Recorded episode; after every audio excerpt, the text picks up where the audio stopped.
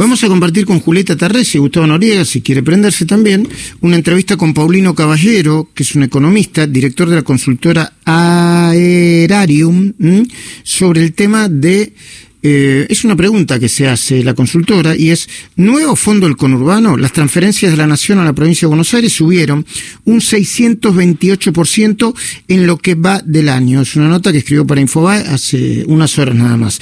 Caballero, buen día. Eh, quiero decir, Paulino Caballero, buen día. Eh, Julieta Tarré, Gustavo Noriega, Luis Maculto del equipo de Cena Radio, saluda. ¿Cómo va?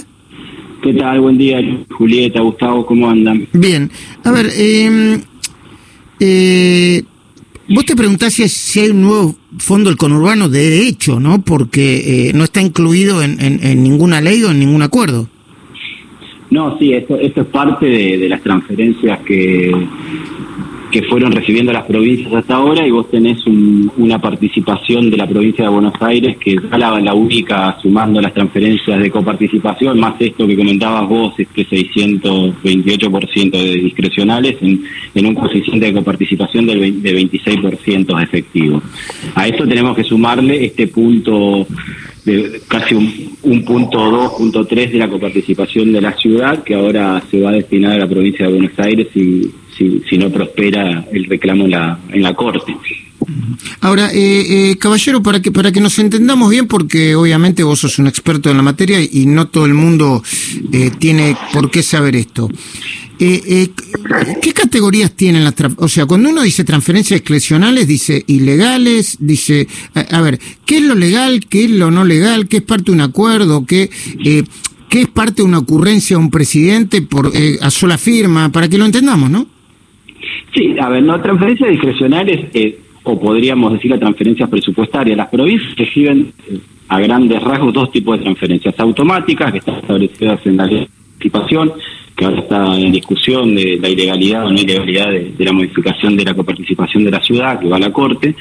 Eh, eso está establecido en una ley convenio marco entre las provincias y la nación, lo cual eso se, cada peso que recauda la FIP va la mitad, 50 centavos, a las provincias de manera automática. La FIP recauda, va, envía al Banco Nación, el Banco Nación por, un, por distintas fórmulas que no vienen al caso, que, que es un enquisado de la coparticipación, va a las provincias de manera automática todos los días, exactamente todos los días. Esas serían las automáticas. Las discrecionales o las presupuestarias son las que están en el presupuesto, y ahí sí el Poder Ejecutivo hay una decisión política de qué programas priorizar o no, o a qué provincias destinar fondos o no. En el caso particular de la provincia de Buenos Aires, con todo enmarcado en la pandemia y sobre todo en la, en la ASPO por la, caída de la recaudación. ¿En qué? ¿En qué?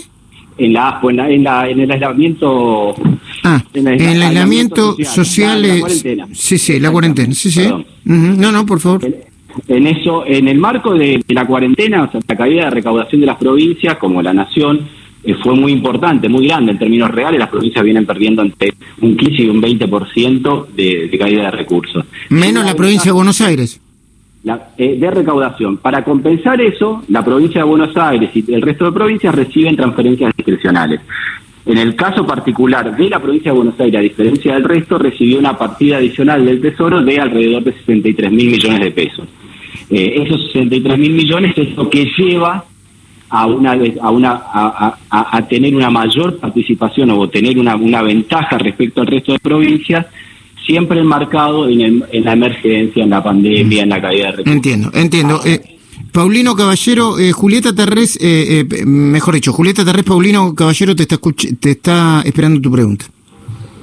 Paulino, buenos días. Eh, te pregunto en, función, buen día. Te pregunto en función de la distribución per cápita, porque me parece la forma más justa de entender cómo están distribuyendo eh, el Estado Nacional los recursos en las provincias. Y según los últimos datos que yo tengo de febrero, no sé si vos tenés los últimos, eh, Buenos Aires y Cava son de los distritos más poblados por los que reciben menos por persona.